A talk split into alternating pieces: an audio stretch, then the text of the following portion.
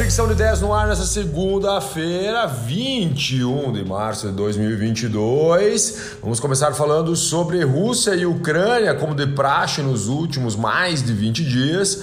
E lá na Rússia o bicho está pegando, está complicado. O Banco Central russo mantém a taxa de juros em 20% e sinaliza forte contração econômica. Lembrando que antes dessa guerra, a taxa de juros lá na Rússia estava em 9,5%.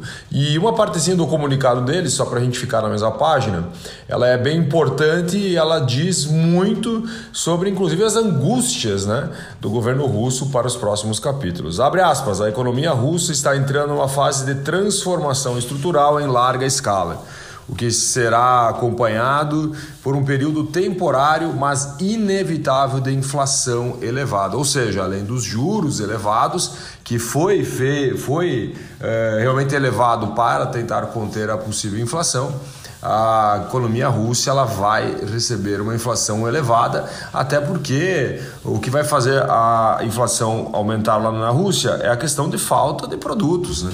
Muitos produtos que eram importados, eles não estão sendo mais possíveis né, por causa de todas as sanções. Outros produtos que eram produzidos eh, no mercado interno, eles também não serão produzidos, porque vários componentes não estão sendo uh, disponibilizados para a Rússia, então o bicho vai pegar e vai ser complexo aí para o povo russo nos próximos anos. Eu acredito que nos próximos 5 a 10 anos vai depender muito do que acontecer nos próximos capítulos. A Rússia vai sofrer muito, né, economicamente falando, por causa dessa guerra que ela entrou. PayPal corta a Rússia e ajuda a Ucrânia, né? PayPal mais uma empresa que deixou a Rússia faz alguns dias já, assim como os outros bancos, mas o grande aqui, aqui dessa notícia é que o PayPal, ao cortar a Rússia, ele já lança novas funcionalidades lá para o povo ucraniano, inclusive um deles que é zerar taxas de transferência de grana lá para a Ucrânia. Né? Então, digamos que você queira transferir para a Ucrânia algum tipo de dinheiro, o PayPal está fazendo isso de forma gratuita.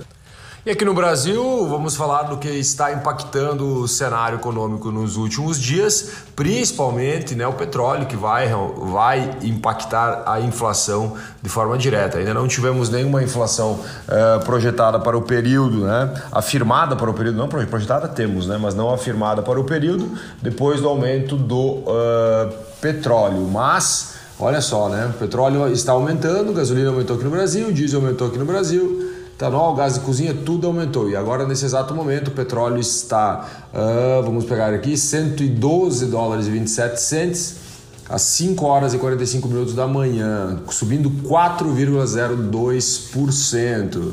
E o mercado está muito cético né, sobre as negociações da Rússia e da Ucrânia no curto prazo. O que, que o mercado está dizendo? Velho, no curto prazo não vai ter acordo e a, da onde nós vamos tirar o petróleo russo, que hoje né, alimenta em torno de 10% do mundo. Então, 10% do, do petróleo do mundo sai da Rússia e não tem como hoje alguém substituir esse volume de forma imediata. E esse que é o grande uh, medo né, do mercado, por isso que o petróleo está nessa volatilidade. Né? Os caras conversam lá, eles aqui, pô, vamos baixar, não vamos baixar, mas agora o mercado está ficando muito cético a qualquer tipo de acordo a curto prazo. E Bovespa aqui no Brasil, na sexta-feira ela avançou 1,98%, chegou aí no, no patamar máximo do ano, né, 115 mil pontos. Na semana passada, o índice Bovespa ele avançou 3,22%, e se nós olharmos na outra semana anterior, né, nós tivemos uma perda de 2,41%.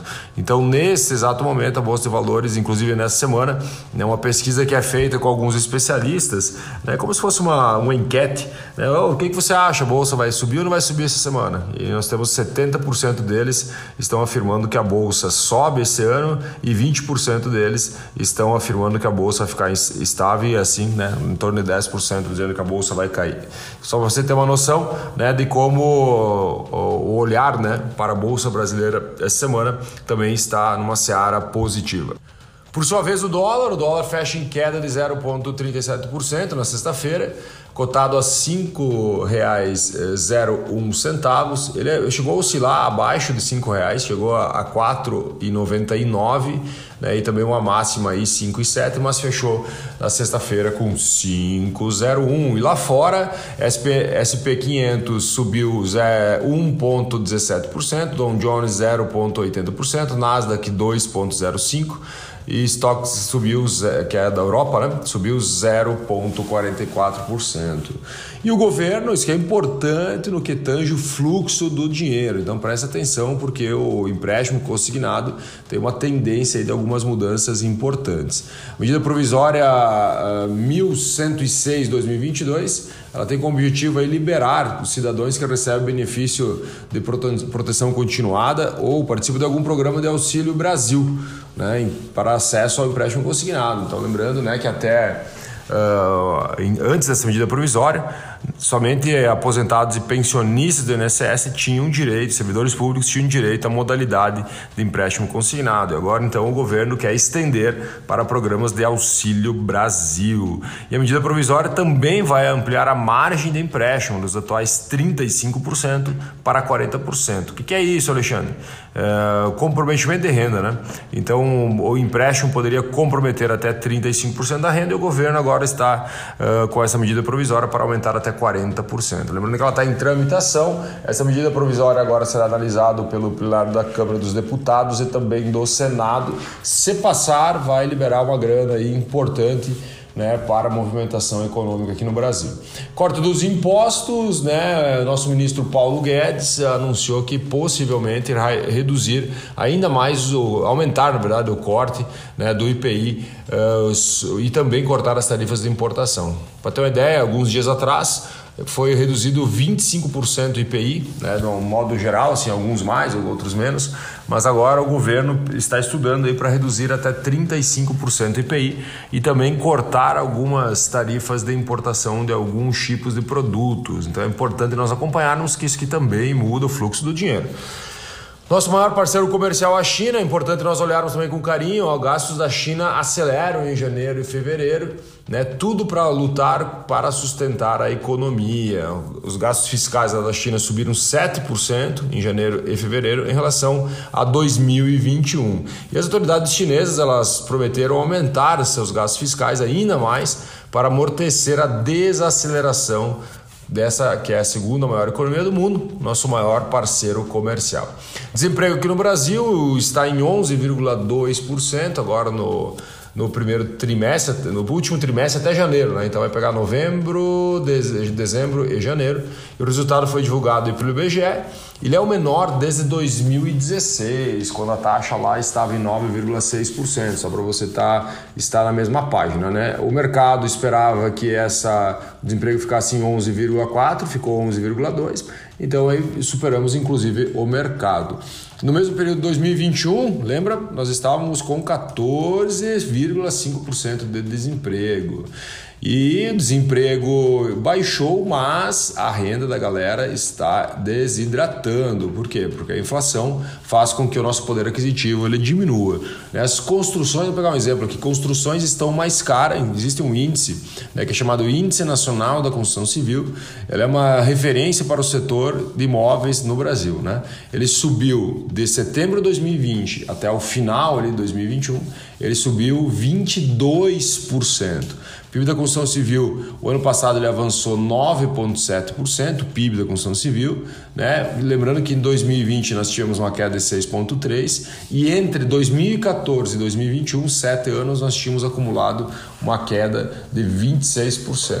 Mas quem mais sofre né, com esse aumento de 22% em um pouco mais de um ano do custo da construção é a galera né, que adere aos programas, por exemplo, como Casa Verde e Amarela porque uh, eu, nós estamos falando sobre rendimento, ou seja, eu ganho mil reais, por exemplo. Como eu tenho uma inflação elevada, os mil reais, se eu tenho uma inflação de 22% e eu continuo ganhando os mil reais, quer dizer que é mais ou menos como eu ganhasse, por exemplo, 800 reais. Né? Então é muito importante a gente cuidar uh, muito da inflação, porque ela muda totalmente o fluxo do dinheiro e também a, aquisição né, das coisas pelas pessoas.